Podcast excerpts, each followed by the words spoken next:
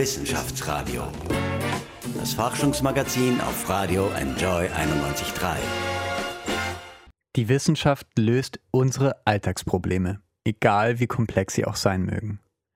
Nur die Corona-Krise, die scheint auch eine Krise der Wissenschaft in der Kommunikation zu sein. Was normalerweise in Fachjournalen und Kongressen diskutiert wird und wo dann ein Konsens gefunden wird, das diskutieren wir gerade alles im Licht der Öffentlichkeit. Und wir haben alle eine Meinung. Deswegen finden wir Statistiken, Bauchgefühl, gesunden Menschenverstand, absoluten Quatsch, alles nebeneinander, alle führen ihre eigenen Argumente ins Feld und scheinen uns irgendwie überzeugen zu wollen. Wem kann man da noch glauben? Oder muss ich alles selbst überprüfen? Willkommen im Wissenschaftsradio. Mein Name ist Michel Mehle. Ich möchte dieses Problem heute angehen, mit euch gemeinsam und zumindest ein bisschen auflösen. Deswegen habe ich den Wissenschaftler und ähm, Wissenschaftserklärer Florian Eigner eingeladen. Der hat gerade ein Buch geschrieben und das heißt Die Schwerkraft ist kein Bauchgefühl klingt schon mal nachvollziehbar, qualifiziert sich für diese Sendung. Und ich möchte ihn fragen, kann uns die Wissenschaft da raushelfen, selbst wenn sie selber in der Krise steckt? Wir hören uns gleich im Wissenschaftsradio.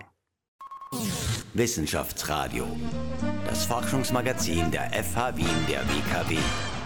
Michael Whitty lebt in einem Vorort von Liverpool in England. Er ist Vater von drei Kindern und hat ein Unternehmen für Parkhäuser. Während des Corona-Lockdowns, da liest er im Internet immer wieder davon, dass 5G-Handymasten das Coronavirus übertragen würden. Die Polizei findet später Dutzende Chatprotokolle über 5G auf seinem Handy. In der Nacht vom 5. April, während sich die Welt im Corona-Lockdown befindet, da schleicht sich Whitty mit zwei anderen in eine Landstraße außerhalb von Liverpool.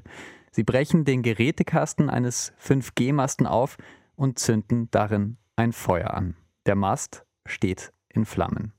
Später wird Whitty dann von der Polizei verhaftet. Ein Lieferant hat ihn und zwei andere am Tatort gesehen. Michael Whitty muss jetzt drei Jahre ins Gefängnis. Seine Tat bezeichnet er vor Gericht als falsch, aber er habe damals aus echter Überzeugung gehandelt. In England brennen in diesem Jahr 60 Mobilfunkmasten. Herr Eigner, was denken Sie über diesen Mann? Ja, das tut mir in der tiefsten Seele weh, wenn ich das höre. Und man sieht darin auch ein großes Problem unserer Zeit. Wir haben es mit Falschinformationen zu tun, die unser Bauchgefühl ganz unmittelbar anspricht. Denn ja, wir alle machen uns Sorgen über Corona, über die Pandemie, über die Zukunft und wie das alles weitergeht. Und dann gibt es eben Leute, die sehr, sehr einfache Antworten liefern oder scheinbar sehr, sehr einfache Antworten liefern zumindest. Und eine davon ist eben, äh, Viren gibt es gar nicht, sondern das ist alles nur eine Folge von 5G-Sendemasten äh, oder ähnliches. Aus wissenschaftlicher Sicht muss man darüber eigentlich gar nicht diskutieren. Ja, das ist so jenseitig, so falsch, so widerlegt, wie etwas überhaupt nur sein kann. Die Fakten sprechen hier eine vollkommen eindeutige Sprache und jeder, der sich ein bisschen damit auseinandersetzt, auf faktenorientierte Weise, muss zu diesem Schluss kommen. Selbstverständlich sind es nicht die 5G-Sendemasten, die jetzt für die Pandemie verantwortlich sind. Überhaupt keine Frage. Aber es ist natürlich eine Erklärung, die sich irgendwie gut anfühlt. Hm? Wenn ich das höre, das Bauchgefühl sagt, ja, das, da könnte doch etwas dran sein. Man bietet uns eine einfache Lösung an und äh, man hat auch das Gefühl, man kann da vielleicht auf recht eindeutige, klare, schnelle Weise etwas dagegen tun. Ich muss nur den Masten anzünden. Und das sind genau die Dinge, wo wir einfach als Menschen, weil wir so funktionieren, wie wir nun mal funktionieren, äh, recht intensiv darauf ansprechen. Aber natürlich bringt das nichts, denn dieser Vandalismus äh, löst keine Probleme. Wir sehen aber an solchen Vorfällen, wie wie viel Angst entstehen kann durch äh, Fake News und wie wichtig Wissenschaft ist für ein sinnvolles Zusammenleben in unserer Gesellschaft. Ja. Sie haben ein Buch darüber geschrieben. Äh, das ist jetzt gerade erschienen. Es heißt, die Schwerkraft ist kein Bauchgefühl im Brandstätter Verlag. Was ist das für ein Buch? Ja, das ist ein Buch, das sich ein sehr, sehr großes Ziel setzt. Das Ziel ist zu erklären, was Wissenschaft eigentlich ist, wie wissenschaftliches Denken funktioniert und warum wir uns auf Wissenschaft verlassen können. Und das versuche ich zu erklären in diesem Buch, nicht in Form von äh, trockenen theoretischen Abhandlungen, sondern in Form von Geschichten. Das war mein großes Ziel, aus der Wissenschaftsgeschichte äh, Beispiele heranzuziehen, mit denen man erklärt, wie Wissenschaft in der Vergangenheit funktioniert hat, wie sie heute funktioniert äh, und warum sie dieses unglaublich großartige, verlässliche Gedankengebäude ist, auf das wir heute alle zurückgreifen können. Wir sind alle jeden Tag von ganz viel Informationen umgeben und Sie schreiben das auch in Ihrem Buch, es ist schwierig geworden, Wissen von unsinnigen Behauptungen zu unterscheiden. Vielleicht versuchen Sie das ja auch mit Ihrem Buch. Wie kann ich das für mich einordnen? Was macht Sinn, was macht keinen Sinn? Die einfache Formel, um das zu beantworten, gibt es leider nicht. Ich wünschte, ich hätte sie. Dann, dann wäre mein Buch auf jeden Fall ein Weltbestseller und ich wäre reich und berühmt. Aber ich glaube, diese einfache Formel gibt es einfach nicht. Es ist oft verdammt schwierig, ähm, Fakten von Fake News zu unterscheiden. Das ist nun mal so. Aber wir können da schon etwas tun. Wir können dafür sorgen, dass wir unvoreingenommen an Behauptungen herangehen. Wir können dafür sorgen, dass wir ein bisschen wissenschaftliches Grundwissen haben.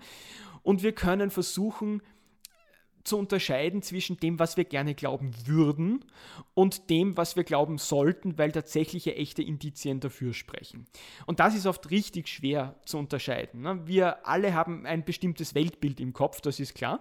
Und wir haben es natürlich gern, wenn dieses Weltbild bestätigt wird und wenn die Leute, die wir für ärgerlich und dumm und gemein halten, Dinge machen, die tatsächlich ärgerlich und dumm und gemein sind. Und es fällt uns deutlich schwerer anzuerkennen, dass jemand, den wir vielleicht nicht mögen, vielleicht doch mal was gesagt hat, was ziemlich klug ist.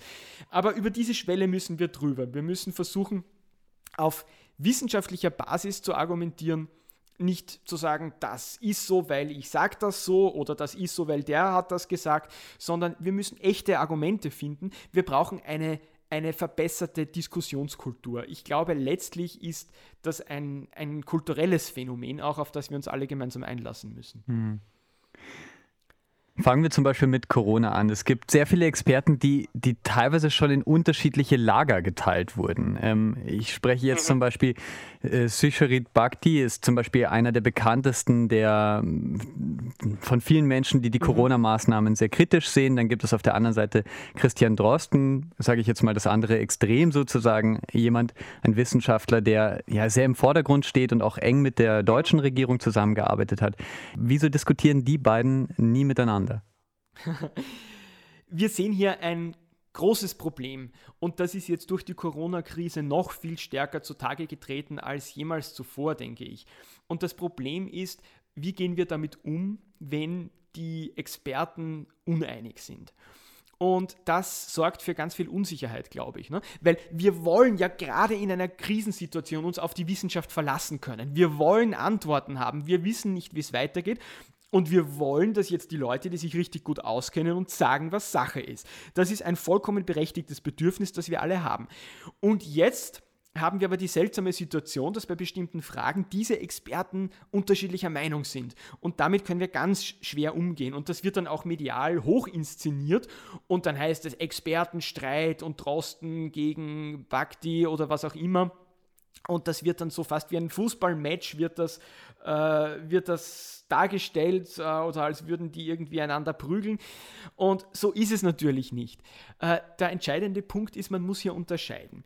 Es gibt Fakten, über die Einigkeit herrscht in Wissenschaftskreisen. Und das sind ziemlich viele. Und bei Corona zum Beispiel ist es so, wir wissen richtig viel äh, über dieses Virus oder über die Krankheit Covid-19. Wir wissen eben, dass diese Krankheit über ein äh, Virus äh, entsteht. Äh, diese Viren werden übertragen von Mensch zu Mensch. Wir wissen, es kommt wahrscheinlich von Fledermäusen ursprünglich. Wir äh, können diese Viren analysieren, wir können DNA-Proben machen, wir können dann mit PCR-Tests äh, schauen, ob diese Viren in einem Menschen nachweisbar sind. Es ist ein Riesenkomplex von Wissen, über den Einigkeit herrscht in der Wissenschaft. Und das sehen alle Virologen auf der ganzen Welt gleich. Ja, da gibt es nichts zu rütteln. Das sind einfach Fakten. Und wenn man sagt, das glaube ich nicht, dann macht man sich ziemlich lächerlich. Hm? Ähm, also es gibt über viele Dinge einen wissenschaftlichen Konsens. Und der wissenschaftliche Konsens, das ist auf unserer Welt das Verlässlichste, was es überhaupt gibt. Es gibt einfach gar nichts, was verlässlicher ist als ein wissenschaftlicher Konsens. Nur, jetzt kommt der entscheidende Punkt, der das Ganze kompliziert macht. In einem Bereich wie Corona, wo vieles noch im Fluss ist, wo wir vieles noch nicht wissen, wo die Daten in vielen Bereichen einfach noch nicht da sind, wo noch viel geforscht wird.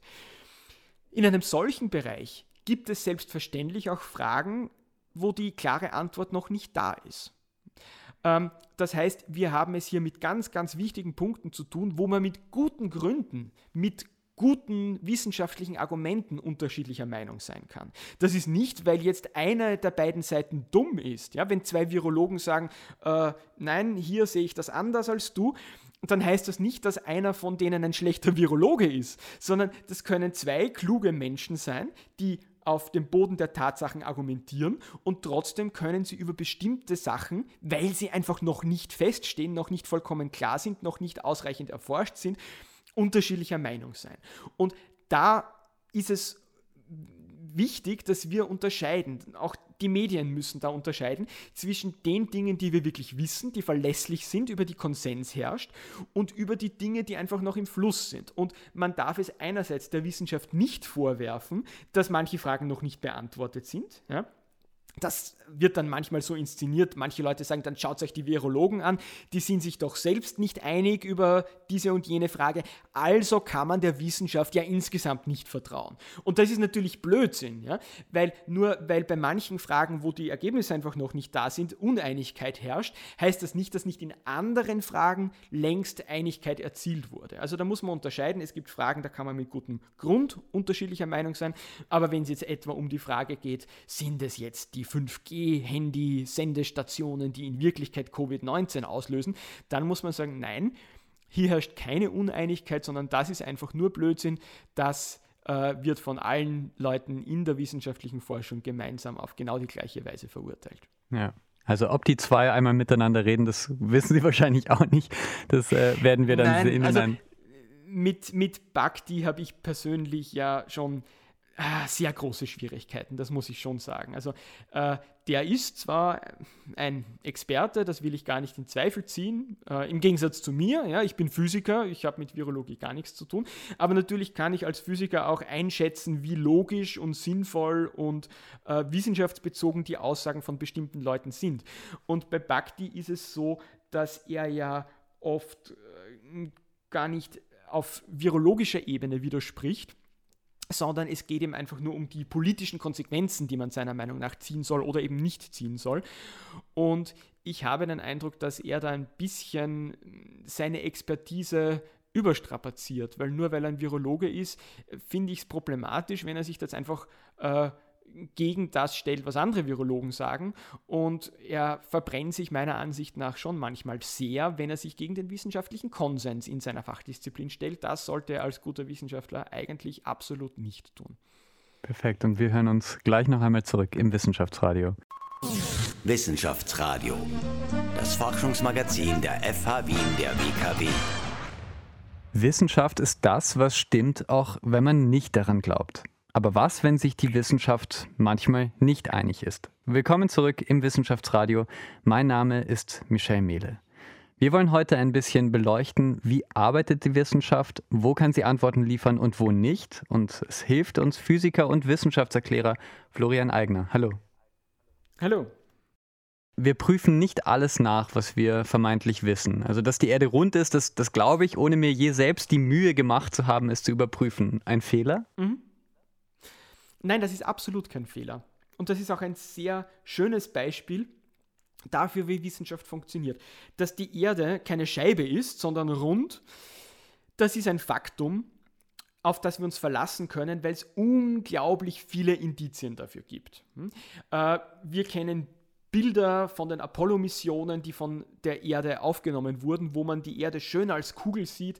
Äh, wir waren vielleicht mal auf anderen Kontinenten auf Urlaub und haben festgestellt, dass es eine Zeitverschiebung gibt. Das heißt, die Sonne sieht man von Amerika aus unter einem anderen Winkel als bei uns. Das spricht natürlich auch sehr für die Kugelgestalt der Erde.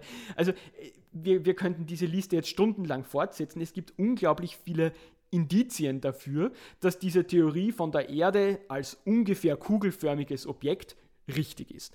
Und genau darum geht es in der Wissenschaft. Es geht um die Vielzahl der Indizien, die zueinander passen, die einander nicht widersprechen, sondern sich zu einem großen geschlossenen Bild zusammenfügen. Und dieses große geschlossene Bild aus unzähligen Einzelfakten, das kann ich als Mensch nicht alleine bauen. Und deswegen wäre es auch vollkommen verfehlt zu verlangen von mir als Einzelperson, dieses Gedankengebäude äh, aufzubauen für mich alleine. Das ist auch gar nicht notwendig, sondern die Wissenschaft funktioniert eben genau durch das Zusammenspiel von vielen Menschen und wir dürfen auf das zurückgreifen. Wir sollen auf das zurückgreifen und wir müssen sogar auf das zurückgreifen, was andere Leute vor uns gemacht haben. Das ist nicht Feigheit oder Faulheit, weil ich selbst das nicht äh, messen oder nachprüfen will, sondern das ist vernünftige wissenschaftliche Praxis, das ist gut so. Das bedeutet, also die Wissenschaft, wo ich ja eigentlich alles überprüfe, hat aber auch viel damit zu tun, dass ich vertraue. Das lässt sich gar nicht voneinander trennen. Wissenschaft lebt natürlich davon, dass wir alles, was irgendjemand mal gesagt hat, immer und immer wieder überprüfen. Wir müssen jede Theorie immer wieder neuen Tests unterziehen und das machen wir auch. Aber das heißt natürlich nicht, dass ich sagen kann, ich ignoriere alles, was bisher da war, weil das habe ich ja noch nicht selbst überprüft. Nein, nein, nein, nein. Eine neue Theorie, die mir vielleicht einfällt gerade, die muss schon zu dem passen, was wir bisher schon erprobt haben. Hm? Also es ist ja nicht so, dass wir irgendwie bei Null anfangen, sondern Wissenschaft lebt genau davon, dass jede Generation ein bisschen über das hinausgeht, was die letzte Generation gewusst hat. Ja, jeder äh, neue äh, versucht, die Welt zu erkennen, führt uns ein bisschen weiter. Und auch wenn Leute, die vor uns kamen, vielleicht äh, klüger waren als wir, können wir ein bisschen weitergehen, weil wir auf dem aufbauen können, was die gemacht haben. Ja, ich bin sicher nicht so schlau wie Albert Einstein, aber ich verstehe das Universum wahrscheinlich ein bisschen besser als Albert Einstein, weil ich einfach nur in der Zeitung nachschlagen muss heute und Informationen zur Verfügung habe, die Albert Einstein noch nicht zur Verfügung hatte. Und so wachsen wir als Menschheit Jahr für Jahr, Tag für Tag gemeinsam über das hinaus, was man bisher wusste. Sie haben ein Buch geschrieben, das heißt Die Schwerkraft ist kein Bauchgefühl vom Brandstätter Verlag. Dort erklären Sie eigentlich ganz gut, wie Wissenschaft funktioniert, wo sie Erkenntnisse liefern kann und wo nicht. Wir haben ein bisschen darüber gesprochen, wo Wissenschaft uns helfen kann, wo kann uns Wissenschaft vielleicht nicht weiterhelfen. Ja, es wäre natürlich vollkommen überzogen zu sagen, dass die Wissenschaft oder speziell die Naturwissenschaft, mein Gebiet eben, alle Fragen des Lebens beantworten kann. Das kann sie nicht, das muss man ganz offen sagen. Und es gibt viele Dinge, die in unserem Leben eine riesengroße Rolle spielen, für die die Naturwissenschaft einfach nicht das, das Instrument der Wahl ist. Hm? Wir sind alle Menschen, die in einer Welt der Gefühle leben. In unserem Leben geht es um Liebe, um Hass, äh, um, auch um, um Rituale und Traditionen, um Feste, um Gemeinschaft. Und das sind alle Dinge, äh, die sich nicht in einer mathematischen Formel äh, einfangen lassen. Natürlich kann man jetzt sagen, wir können auch über Gefühle und über Rituale und über Traditionen Wissenschaft betreiben. Das ist halt dann Sozialwissenschaft oder Geisteswissenschaft. Das ist schön und das äh, soll man auch tun, unbedingt. Aber wir müssen natürlich auch als Wissenschaftler, speziell als Naturwissenschaftler, eingestehen, dass es Bereiche gibt in unserem Leben, wo das Bauchgefühl, das wir alle haben, durchaus das Mittel der Wahl ist. Hm? Wenn ich jetzt überlege, wie ich den äh, Geburtstag der Oma feiern soll mit der ganzen Familie, dann werde ich nicht in eine Bibliothek gehen und dort ein Buch über Geburtstagsfeiertheorie heraussuchen und dann eine Formel finden, mit der ich ausrechnen kann, was die beste Oma-Geburtstagsparty ist. Das wird nicht funktionieren. Sondern ich werde mich zurücklehnen, werde ein bisschen überlegen und werde vielleicht mit den anderen Leuten reden, die wir einladen wollen und die Oma selber fragen, was sie denn gern hätte und dann werden wir gemeinsam recht zuverlässig ein Bauchgefühl dafür entwickeln, wie wir dieses Fest feiern sollen. Und ich glaube, das müssen wir alle anerkennen, dass es da wirklich zwei Seiten gibt, zwei Werkzeuge gibt, die unverzichtbar sind. Einerseits das Bauchgefühl, das wir alle haben, aber andererseits natürlich auch die Wissenschaft, die unsere physische, faktische Welt beschreibt, auf eine Weise, die viel umfassender, viel präziser, viel exakter ist als irgendetwas, was uns unser Bauchgefühl über die Welt sagen könnte. Sie nennen Ihr Buch auch eine Liebeserklärung an die Wissenschaft. Sie sind Physiker. Warum lieben mhm. Sie die Wissenschaft so? Weil die Wissenschaft uns ermöglicht, gemeinsam klüger zu werden. Weil uns die Wissenschaft ermöglicht, so unvergleichbar viel weiter zu sehen, als wir das ohne Wissenschaft könnten. Also ich, ich bin immer begeistert, man muss sich nur die Natur anschauen. Wenn ich durch den Wald gehe und da Blumen sehe und es irgendwo äh, rascheln höre im Gebüsch, äh, das ist alles etwas Wunderschönes. Und für mich wird das noch viel wunderschöner, wenn man sich klar macht, was alles dahinter steht, was man nicht auf den ersten Blick sieht. Diese, äh, dieses Eichhörnchen, das da vielleicht gerade im Gebüsch raschelt, das ist ein Säugetier, das mit mir verwandt ist. Wir haben gemeinsame Vorfahren und dann gibt es die Evolution auf unserem Planeten, die über, über hunderte Millionen Jahren, über Milliarden von Jahren uns hervorgebracht hat in einem äh, Prozess der vielen kleinen Zufälle. Wir leben auf einem Planeten, der die richtige Temperatur hat, um Leben hervorzubringen. Das ist alles andere als selbstverständlich. Wir können hier nur leben, weil hier in diesem Gebiet des Universums vor Milliarden von Jahren eine Supernova-Explosion stattgefunden hat, in der die Atome entstanden sind, aus denen wir bestehen. Das sind lauter so unglaubliche, großartige, wunderschöne Dinge, die wir nur durch die Wissenschaft äh, kennen. Und ich finde das einfach schön. Das hat für mich eine Schönheit, die vergleichbar ist auch mit der Schönheit, die wir aus der Kunst oder aus der Philosophie kennen. Die Schönheit des Verstehens, die Schönheit neuer Gedanken, die uns die Wissenschaft schenkt, die kann man, glaube ich, gar nicht hoch genug einschätzen. Ja, ja sehr spannend. Was ist für Sie gerade als Physiker vielleicht auch ähm, ein, ein, weiß nicht, ein Feld, das Sie gerade besonders interessiert, etwas, was Sie besonders schön finden? Oh, da gibt es so viele. ja, ich selber komme aus der, aus der Quantenphysik, darüber habe ich meine, meine Doktorarbeit damals auch geschrieben. Und das hat mich immer besonders fasziniert, weil die Welt der kleinen Teilchen eine ist, die sehr, sehr anders funktioniert, als wir das aus unserem Alltag kennen. Und diese bauchgefühlten Alltagsregeln, die wir kennen, gelten dann plötzlich nicht mehr. Wir alle haben ein Bauchgefühl für Alltagsobjekte, für, für einen Fußball zum Beispiel. Das ist ein Objekt, mit dem äh, haben wir schon oft interagiert und da wissen wir, wie sich das Ding benimmt. Und wenn ich drauf trete, dann bewegt es sich. Und wenn das Ding an die Wand stößt, dann prallt es ab. Das sagt uns das Bauchgefühl. Da brauchen wir keine physikalischen Formeln, um das zu verstehen.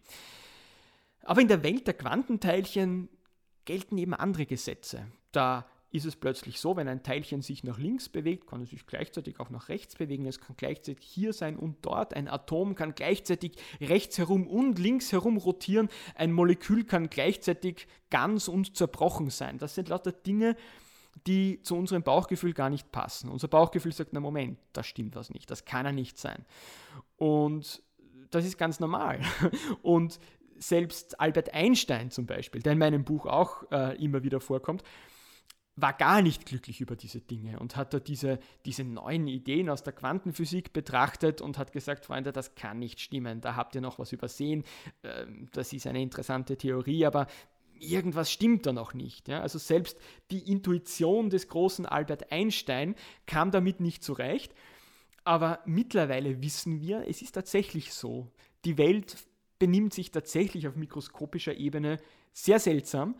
Und trotzdem, obwohl das so seltsam ist und obwohl es überhaupt nicht zu dem passt, wie wir die Welt Tag für Tag verstehen, können wir das beschreiben mit physikalischen Formeln, mit Mathematik und können auf diese Weise ausrechnen, wie sich die Welt benimmt, auch wenn wir keine Intuition dafür haben. Und das hat mich immer ganz besonders fasziniert, dass die Wissenschaft uns eben Methoden in die Hand gibt, weit über das hinauszugehen, was wir mit bloßem Alltagsverstand begreifen können. Ja. Vieles was von dem, was wir wissen, zum Beispiel in der Astrophysik, das ist ja nur mathematisch berechnet. Also das kann ich ja nicht greifen. Das müsste eigentlich Ihre Stunde sein als Wissenschaftserklärer, jetzt wo, ich sag mal, auch durch Corona die Wissenschaft so im Vordergrund ist, Menschen das näher zu bringen, oder? Das ist natürlich die Hoffnung, das versuche ich auch nicht nur zu Corona-Zeiten, sondern immer schon. Und gerade mit solchen Themen, glaube ich, funktioniert das sehr gut. Wir alle äh, haben in uns drinnen dieses Bedürfnis nach dem großen Staunen. Und gerade wenn es jetzt um Astrophysik geht oder um, um Weltraumthemen in irgendeiner Form, dann sprechen diese Themen dieses Bedürfnis nach dem großen Staunen ganz massiv an. Und jeder kennt das, wenn man in der Nacht draußen ist und in den Sternenhimmel schaut und feststellt, wie winzig klein wir sind und die Erde ist und wie viel es da draußen noch gibt, dann befällt uns so ein, ein fast mystisches Gefühl. Und ich glaube, dieses mystische Gefühl wird noch viel stärker, wenn man es mit wissenschaftlichen Fakten hinterlegen kann. Vielen Dank, Florian Eigner. Ich danke. Wissenschaftsradio. Forschung einfach erklärt. Präsentiert von der Fachhochschule Wien der WKW auf Radio Enjoy 91.3. Was können wir wissen? Was müssen wir glauben? Das war unsere Frage heute im Wissenschaftsradio. Ich hoffe, mein Gast Florian Eigner hat euch da weitergeholfen. Wer mehr wissen will, sein neues Buch heißt Die Schwerkraft ist kein Bauchgefühl und ist überall erhältlich. Fürs Wissenschaftsradio war es das erstmal für heute. Mein Name ist Michel Mehle und ich sage vielen Dank fürs Dabeisein. Wenn ihr eine Meinung zur Sendung habt, dann äh, könnt sie ihr uns gerne kundtun. Auf wien.enjoyradio.at oder auf Social Media sind wir für euch zu finden. Ich freue mich über euer Feedback. Ansonsten hören wir uns hoffentlich nächsten Dienstag hier immer ab 10 Uhr im Wissenschaftsradio. Wissenschaftsradio, das Forschungsmagazin. Jeden Dienstag von 10 bis 11. Alle Infos unter enjoyradio.at.